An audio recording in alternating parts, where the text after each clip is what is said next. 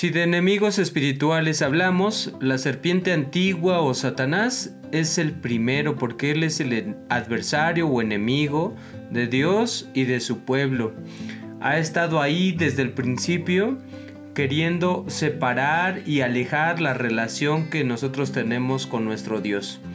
En el libro de Génesis, en el capítulo número 3, verso 1, dice, Pero la serpiente era astuta, más que todos los animales del campo que Jehová Dios había hecho, la cual dijo a la mujer, con que Dios os ha dicho, no comáis de todo árbol del huerto, y esa es su labor, ese es su propósito, poder tentar, poder poner en duda la existencia de Dios y de toda su obra, que Él sea el medio de salvación para nosotros como sus hijos.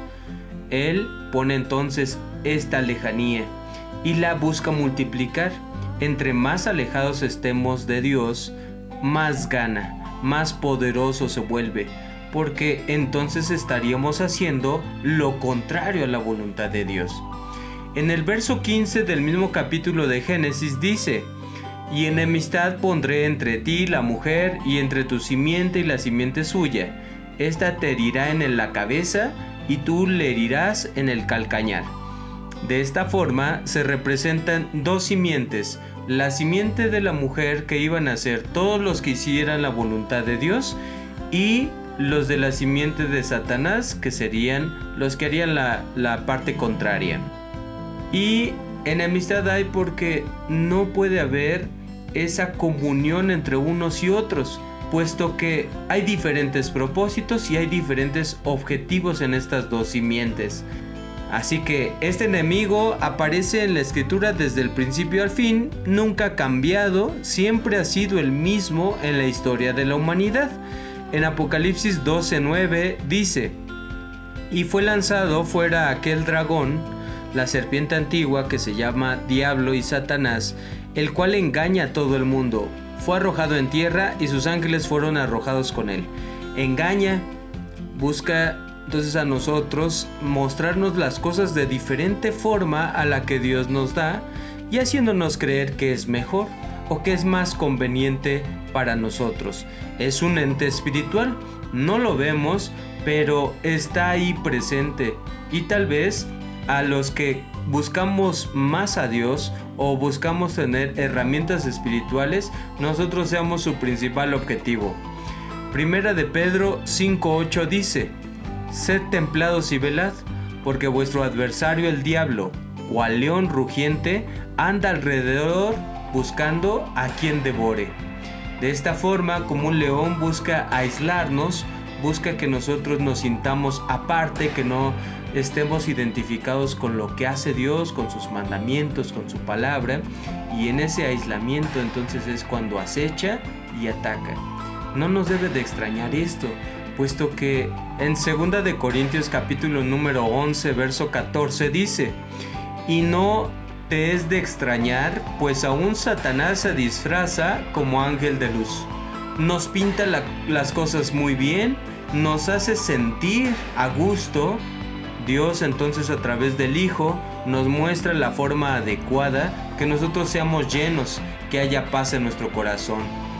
Entonces, en el profeta Ezequiel capítulo número 28, del versículo 13 al 19, nos da una descripción completa de lo que pasó con él, porque él era un querubín hermoso, era un querubín bendecido porque tenía todo a su disposición, era un servidor de Dios, pero cuando tuvo todo esto quiso más, inclusive se quiso parecer a Dios y tener ese poder. Dice el verso 15, Perfecto eras en todos tus caminos desde el día que fuiste criado hasta que se halló en ti maldad.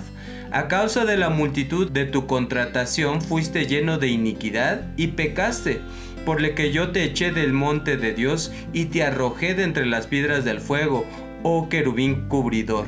Enaltecióse tu corazón a causa de tu hermosura, corrompiste tu sabiduría a causa de tu resplandor, y yo te arrojaré por tierra, delante de los reyes te pondré para que miren en ti.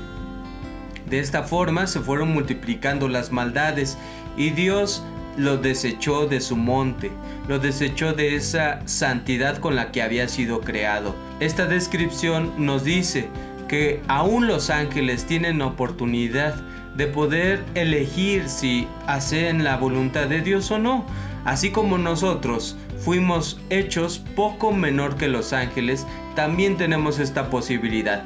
Pero ahora Satanás es ese ente espiritual que anda alrededor, anda buscando quién hace la voluntad de Dios para alejarlo, para poderlo retirar de la bendición divina. La iglesia, la iglesia de Dios o su pueblo, sabemos que este poder invisible lo debemos de comprender como obra. Cuando es que se mete en nosotros? Cuando un pensamiento ajeno de la voluntad de Dios está ahí presente y poder recurrir a las enseñanzas de Cristo para resistirlo y resistirlo adecuadamente logrando la victoria. Jesucristo fue tentado por Satanás después de haber ayunado 40 días y 40 noches. Esto lo podemos encontrar en el capítulo número 4 de Mateo.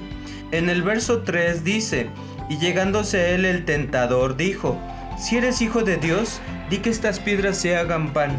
Mas él respondiendo dijo, escrito está, no con solo el pan vivirá el hombre, mas con toda palabra que sale de la boca de Dios. Ninguno está exento de ser tentado por Satanás, pero sigamos el ejemplo del Hijo. Se apoyó de la oración, se apoyó del ayuno para poder estar preparado cuando fuera tentado por este maligno.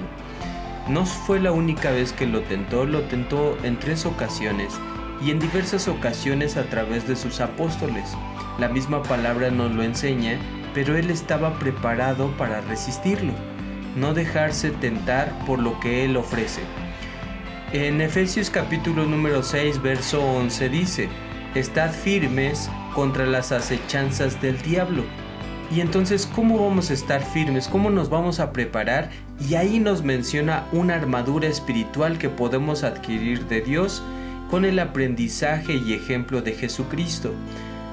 En el verso 17 dice, ceñidos vuestros lomos de verdad y vestíos de la cota de justicia.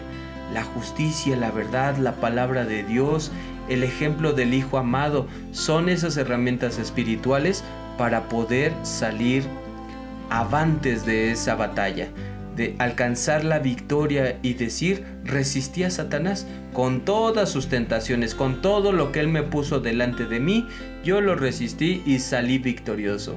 Esa es la idea, poderlo conocer como obra, cómo puede llegar a nuestra vida o cómo está presente en nuestra vida para que lo alejemos y nunca más esté en nosotros, ni afecte también a todos los que nos rodean.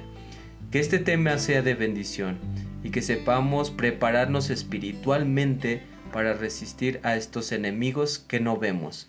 Que Dios nos siga bendiciendo y nos escuchamos hasta la próxima.